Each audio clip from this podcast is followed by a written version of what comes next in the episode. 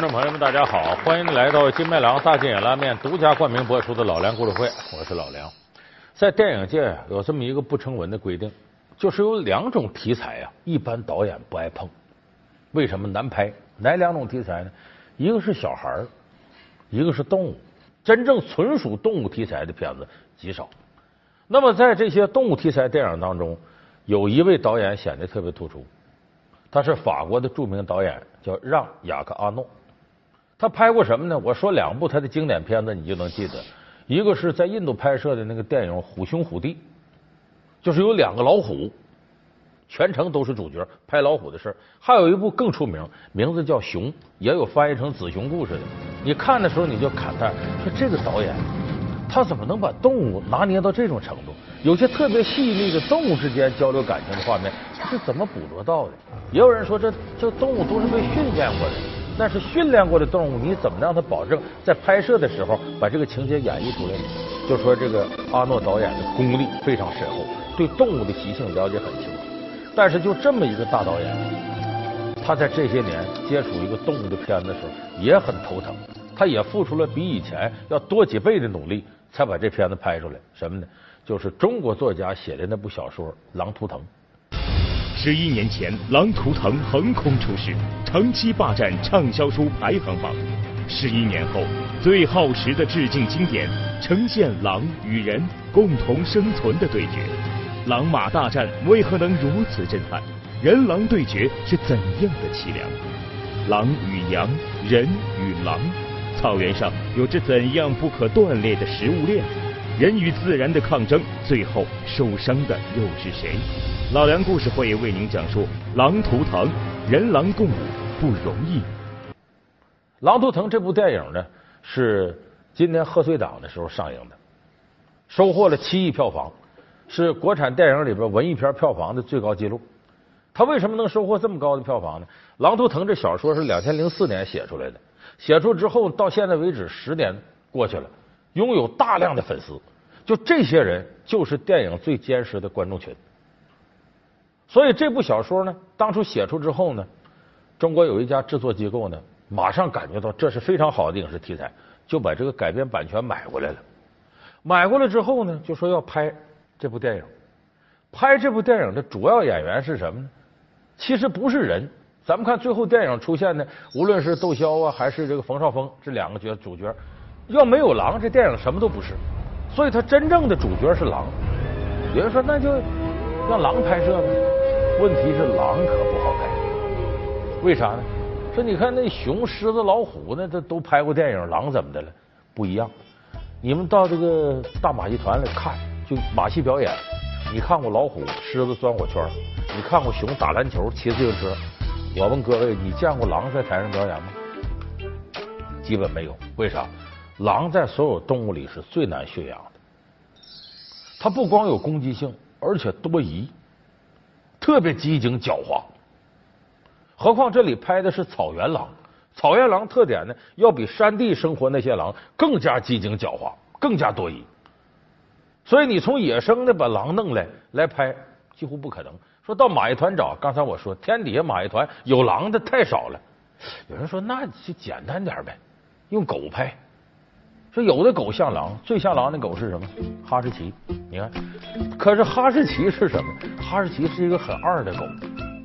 咱们养过哈士奇的朋友都知道，那狗在家里跟你作的，比那孩子败家多了。而且哈士奇眼神你细看看，既二又萌。那现在年轻人管这叫呆萌，也叫傻萌。你想狼的眼神跟哈士奇似的，它在野外怎么活？早就活不下去了。所以用哈士奇代替狼表演，那根本是不可能的。所以说，这个版权拿过来了，国内导演没人敢动。两千零八年的时候呢，这个版权又得再买一回，因为已经过期了。这样制片方也没犹豫，再掏一笔钱再买一回，因为这四年间没人敢动。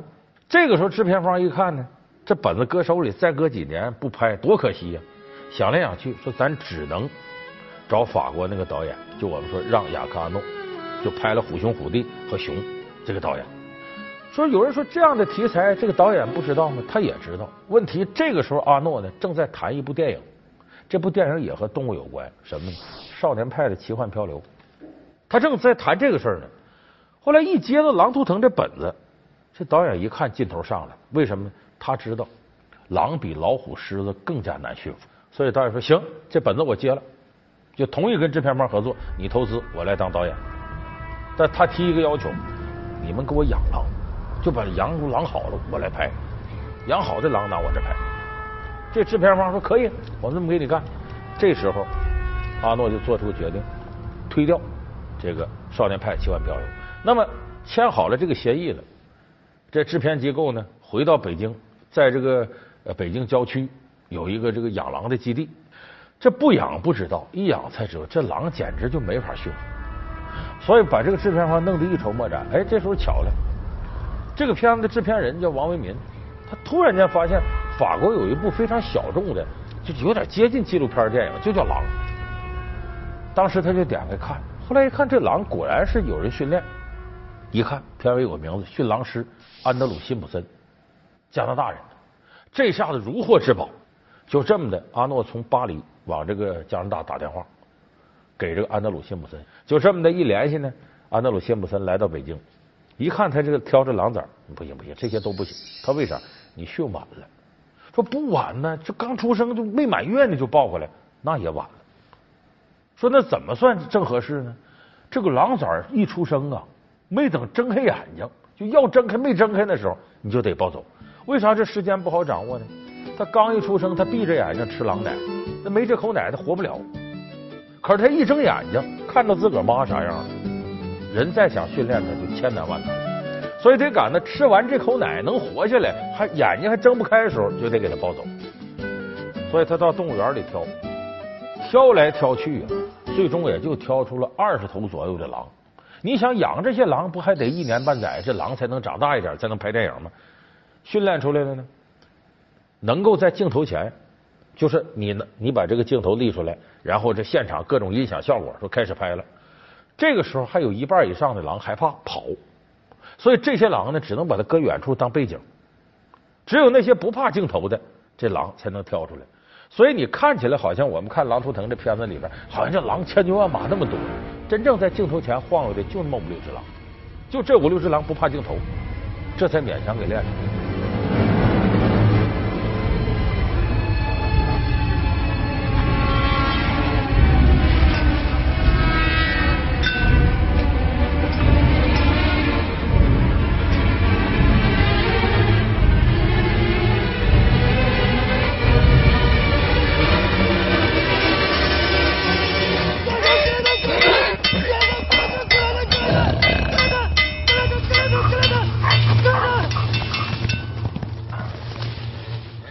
光是这个难处，还有更大的难处。我们在这《狼图腾》电影里看过很多惊心动魄的场面，你比方说这个狼马大战、人狼大战。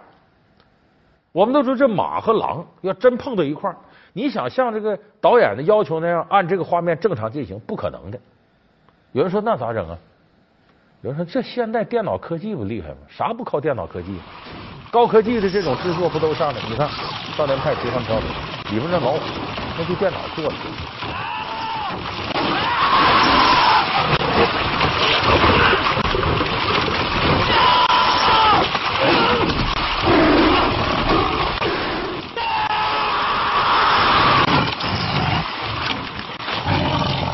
同样，咱们那个国产的故事片，徐克那个《智取威虎山》里边不有一段那个张涵予演的杨子荣上山，老虎跟他在树上打斗那段吗？那个也是通过这么做的。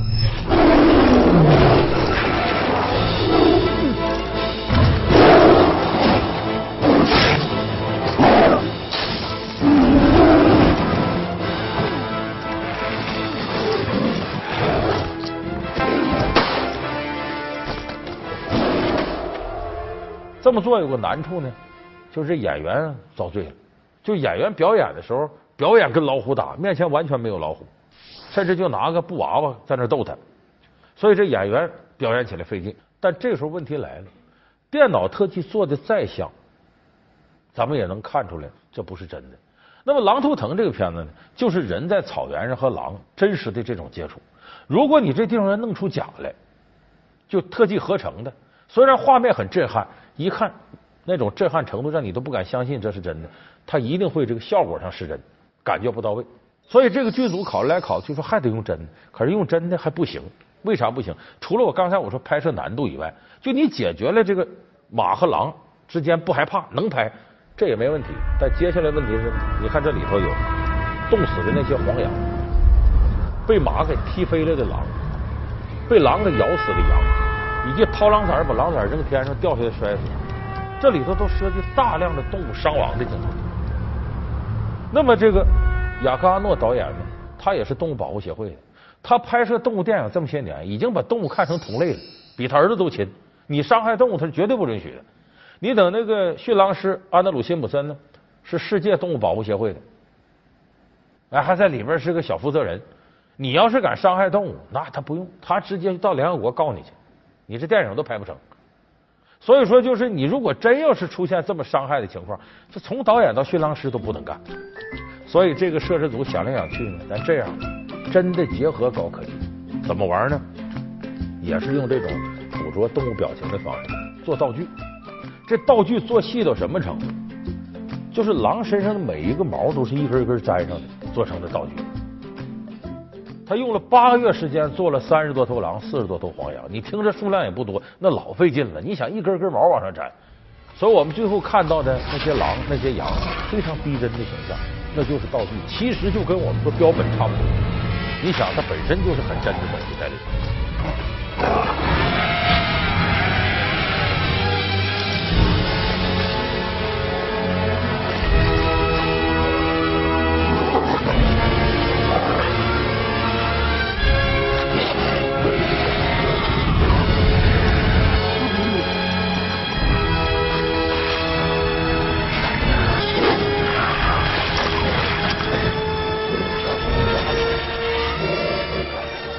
所以说这个戏拍起来，呃，那么实事求是说，费了驴劲了，而且不光费了驴劲，还危险。你看那电影里边那个冯绍峰的角色，跟小狼崽儿俩人很亲昵，那小狼崽伸舌头还舔他脸，舔他这个手，就这些镜头都是演员冒着一定危险拍的，而且他得搭功夫。这冯绍峰呢，到了草原上呢，摄制组就告诉他，你首先得跟狼建立感情，他就跟狼群在一块待了八个月。这八个月经历了春夏秋冬四季，跟小狼崽就这么建立起感情来。他里边对手戏最多的狼崽就是他养的。本来这个狼崽的不在拍摄范围之内，是个早产的狼崽，很虚弱。冯绍峰舍不得，说正好我也要体验，就把这狼崽抱回去自个儿养。那对狼崽比对自己儿子都好，哎，非常认真的，天天喂它呀，伺候它，给它切肉吃。结果最后这狼长大了，还体格挺强壮。成为主要的这个成年狼的演员之一。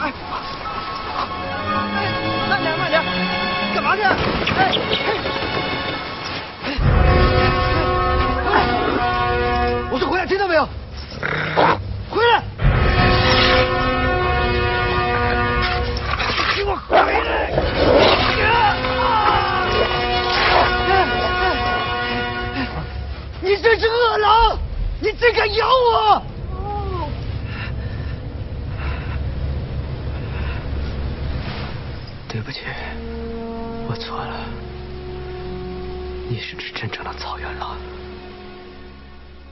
冯绍峰一开始进剧组呢，导演跟他说，包括驯狼师也跟他说，最重要一点，你必须要跟狼建立信任感。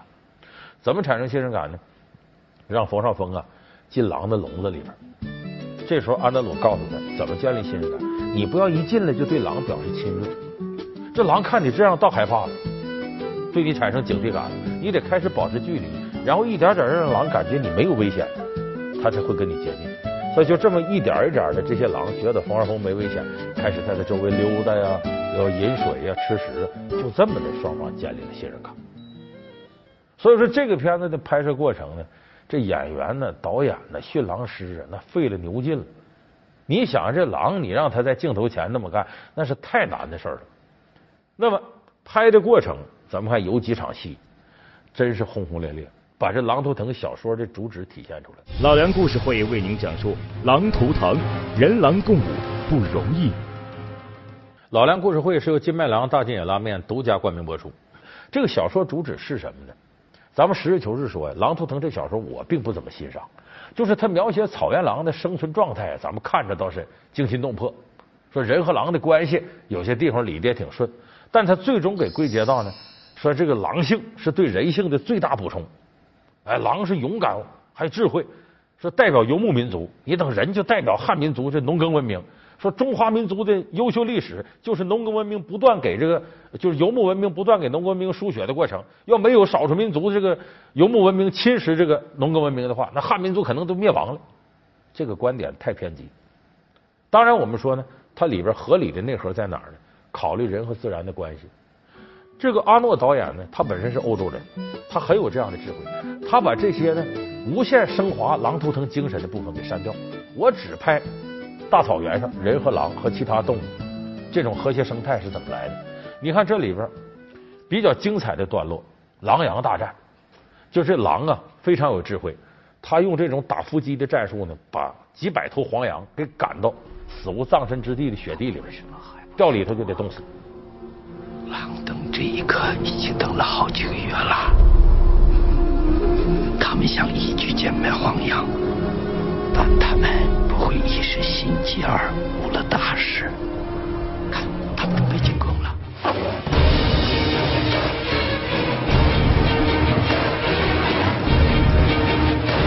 羊群的太保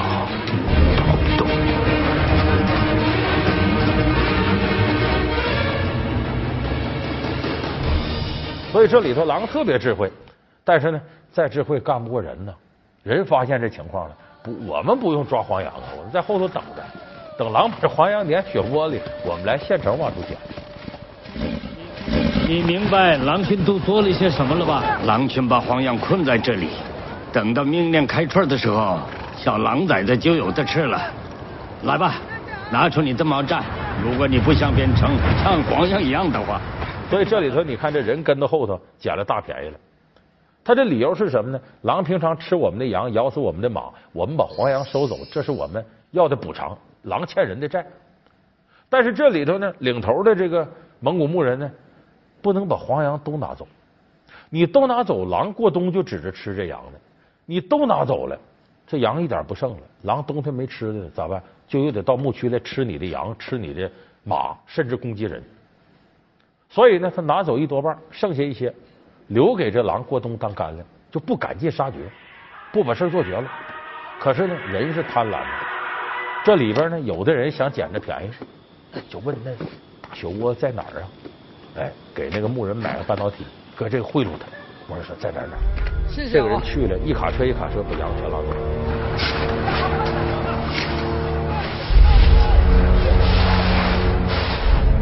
走。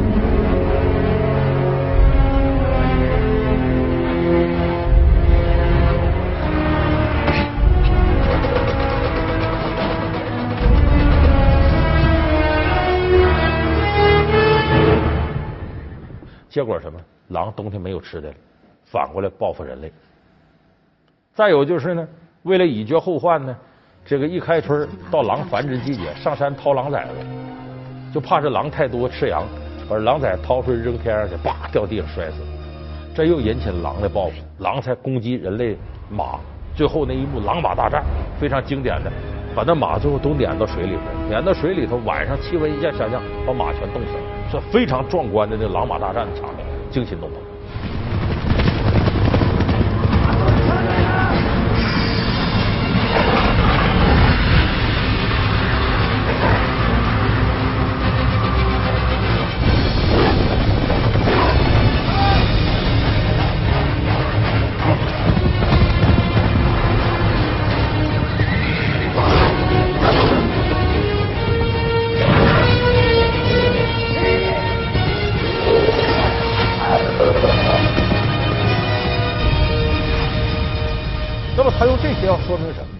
就说人怎么和狼和谐相处，就是草原上的这个食物链啊，它为什么叫链呢？它是个封闭的，就是一环管一环。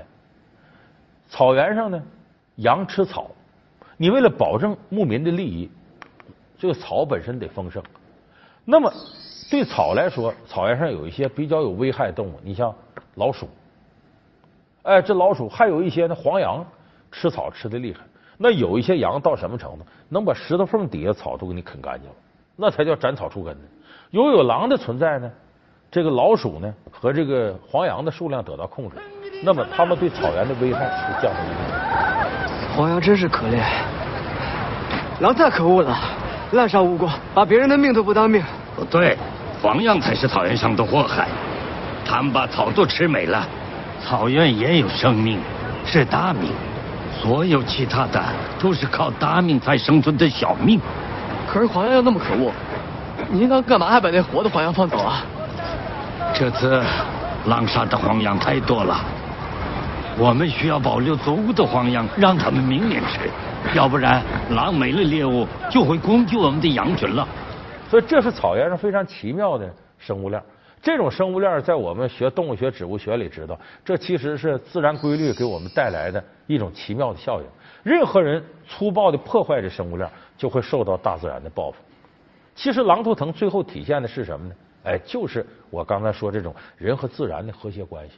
所以我说这部电影在我认为是超越了原著的。原著里边无限的升华狼的精神，有点过分鼓吹狼身上的这种所有特点了。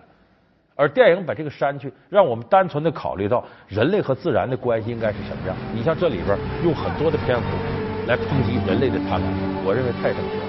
人无休止的向大自然进行索取，无休止的追逐各种各样的物质利益，最终可能会毁掉我们生存这个地球，毁掉我们生存这个生态。所以说这一点，我认为是值得我们反思。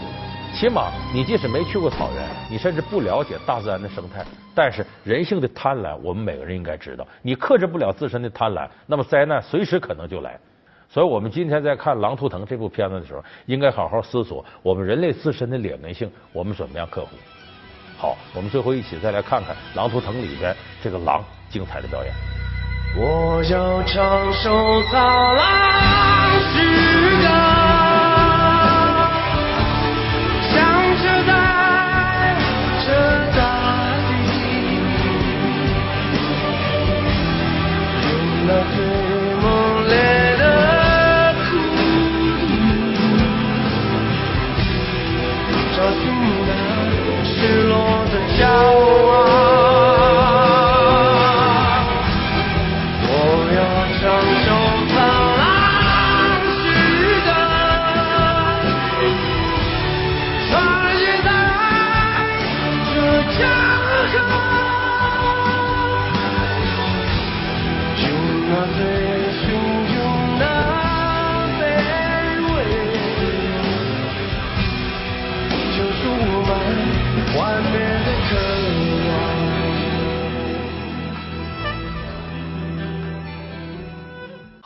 感谢您收看这期《老梁故事会》。《老梁故事会》是由金麦郎大金野拉面独家冠名播出。我们下期节目再见。